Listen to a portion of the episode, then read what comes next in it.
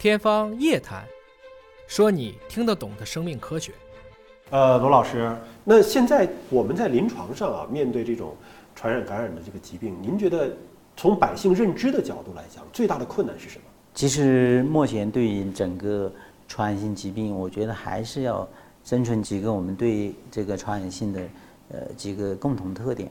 第一个呢，我们怎么样早去发现它？嗯，早去发现它，其实我们这是一个传染性疾病，它是一个公共事件，嗯，就公共卫生事件。公共卫生。对，那么公共卫生事件呢，目前来说，跟我们整个我们是做临床医学，我们还不叫公共卫生。公共卫生和临床医学有时候还会有一些脱节。嗯，那么脱节表现在什么呢？临床医生我们看病，我们只是会发现有这样的病例，比如说新冠肺炎有发热的，有咳嗽咳痰的，我们很多，那我们只有发现这样的病例。也有些我们会碰到一些异常的，哎，这个病人是不是病毒感染？嗯，那么比如说，呃，遇到同时遇到疾病，我们可以上报。那么我们没有就是发布这种。就是疫情的这种效能了嘛？你就像大规模的对对对人群筛查，这个就不是临床医生不是临床医生干的事，这是公共卫生专家去做卫生。那么公共卫生专家呢，又不太懂这个疾病的本身，他也不知道这个病到底有没有传染性等等这些。我想呢，就是这这是一个误区了嘛。其实是要公共卫生专家和临床医生的一种结合，对对吧？那么怎么样解决这个结合的问题呢？我们在想，第一个是。呃，公共卫生和这个临床的嘛，它应该数据这些应该是互通的。我们现在是不通的，这第一个。第二个呢，就是从这个临床医师角度的培养的角度，我们现在有一个概念，就是我们要把公共卫生和这个临床医学啊，包括预防医学，都要给它糅合在一起。嗯。糅合在一起，就是临床医生，你不是单把这个病治好了就行了，你要有一定的这个防控意识，啊，要要有一定的预防意识。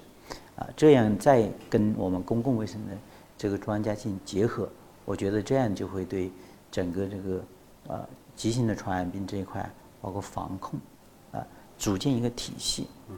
另外一个呢，就是怎么样实现这个直报啊？这是我们从新冠肺炎来看，大家看可以看到，其实早期有这样的病例，但是报上去以后，但没有很快及时就公布给这个。大众没有引起重视，对，这也是一个问题。这个直报系统里面怎么样，呃，去早期的这个这个。呃，信息的公开透明，对，公开，然后对公众有个警示作用，尤其是这种传染性的疾病，对对对，因为你的这种公开透明，对百姓来讲，第一个呢，其实是消除恐慌，对，它一定在初期，因为毕竟是个新的东西出来哈，一定会引起一定的恐慌，但是当大家有这个意识的时候，它是可以阻断这个疾病传播的，对对，如果完全是在一个不透明的状态，大家都不知道，没有防范意识，那其实是坏事情，是是是，那以您对国内这些专家的一种认知。什么专家是属于同时具备了临床专家和公共卫生专家的于一身的这样的人？目前我们国家呢，就是目前来讲，这一类的人还比较少。我们刚才讲到就是脱节。嗯。那未来我们怎么样去改善这样一种格局呢？我想刚讲到，呃，第一个就是临床医师培养观众，我们要更加去关注预和防的概念。我们现在有个概念叫纯医学，嗯，就纯体的纯纯医学。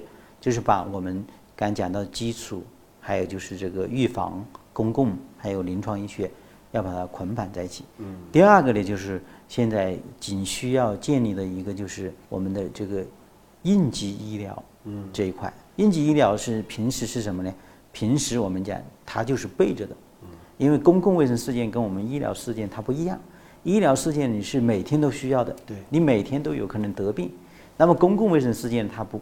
它不是这样的，它可能它爆发性的，它可能很长时一段时间它没有，没有这种公共事件。一旦有了，你就需要派上用场。我想呢，就是各个省可能都要建立这种紧急医疗，一个是措施，刚才讲到直报，怎么样早诊断，怎么样早发现。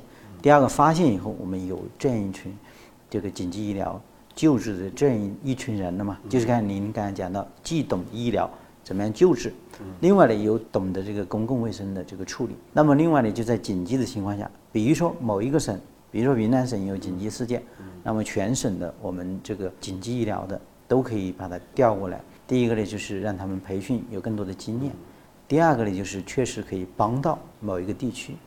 我想就是还是一个系统的一个呃紧急救治系统体系的构建。这次广州突发的这样的一个小的这个爆发呀，它还是发现了很多的无症状感染者。对，其实这说明他发现的比较早，因为后期有一些数据是这些无症状感染者已经是收治入院了之后转为的确诊病人，也就意味着如果你没有发现他，那他可能就是在院外出现了发烧症状之后才会送院嘛。那我们这个发现的早，隔离的早，入院就早。但是我想问，无症状感染者本身他具不具备传染性？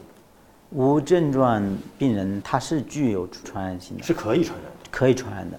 那么无症状的病人呢，我们现在主要还是依靠这个核酸检测。嗯，核酸检测就是您刚刚讲到的，呃，那个呃深圳的那个那边是要求有双百，对对双百，双百的话，我们讲的就是要通过这种核酸检测去发现这些这些没有症状的患者。因为这是盐田区最早发现的这个案例，也是在港口工作人员要求是每七天做一次，对没有症状的其实。对但是日常的每七天做一次，上周还没事，哎，这一周发现哦阳性了，然后再找它的相关的这个链条，可以说发现的还是比较及时、比较迅速的啊。对但是这种能够成为一种常态化吗？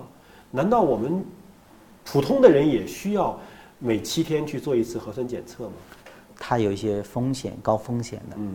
那么高风险的，一般就像医院，嗯。嗯，他长期要接触各种各样的病人。嗯，第二个呢，就是您刚刚讲到的一些从事港口，对。啊，包括一些冷链食物啊，这些您也是高风险。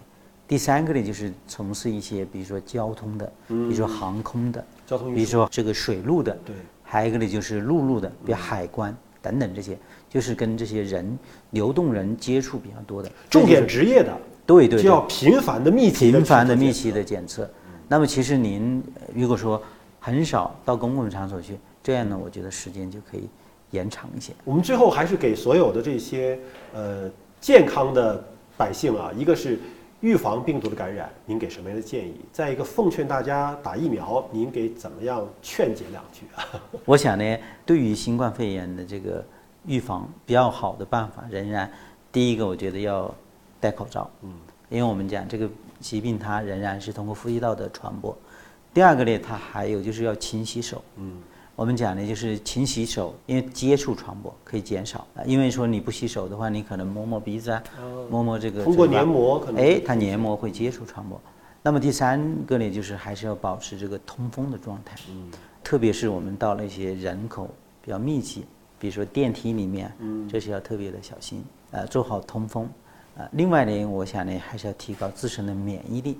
那么免疫力提高呢，我们想是第一个保持心态的放松，第二个呢就是要保持良好的休息，那还有就是这个营养的这个知识。我想通过这几点呢，呃，对这个呃疾病的预防是有很好的作用。嗯，另外疫苗的问题呢，我想呢，第一个目前我们讲大家不用担心，不管打一针、打两针、打三针，从目前我看到的安全性来讲，都是很好的。嗯，我还没有见到立马打了就昏倒的，没有。这第一点。能打到就赶紧打，是吧？对，第二点呢，就是说，呃，即使我也见到过有一些反应的，反应的也是轻微的，嗯比如说打完会有点头晕啊，有点乏力啊，一般观察几天，三天左右它就好了。那么另外一个，我们从大的数据来讲，你打了疫苗以后，确实它可以降低你的这个感染新冠肺炎的概率。第二个呢，呃，它也可以降低你的这个重症的发生以及入院的这个概念，啊，所以又这么安全又这么有效，国家还免费，嗯，你还不干，那您打完疫苗什么反应？我打完疫苗啥反应都没有。啥反应都没有，是吧？我打完以后还继续做手术。啊，还继续手术啊？对，我打完之后特别困，啊，就是非常困，像倒时差那么困，然后就一定要找一张床躺着睡觉，就睡了一下午就好了，对 第二天就没事了。对，轻轻微反应会有一部分人，嗯有有一部分就是像我这样啥反应都没有。就是一完全，你就是打的国药的那个灭火的，对对我也打了国药的灭火。对，完全没有反应，我正常可以做手术。好，感谢您。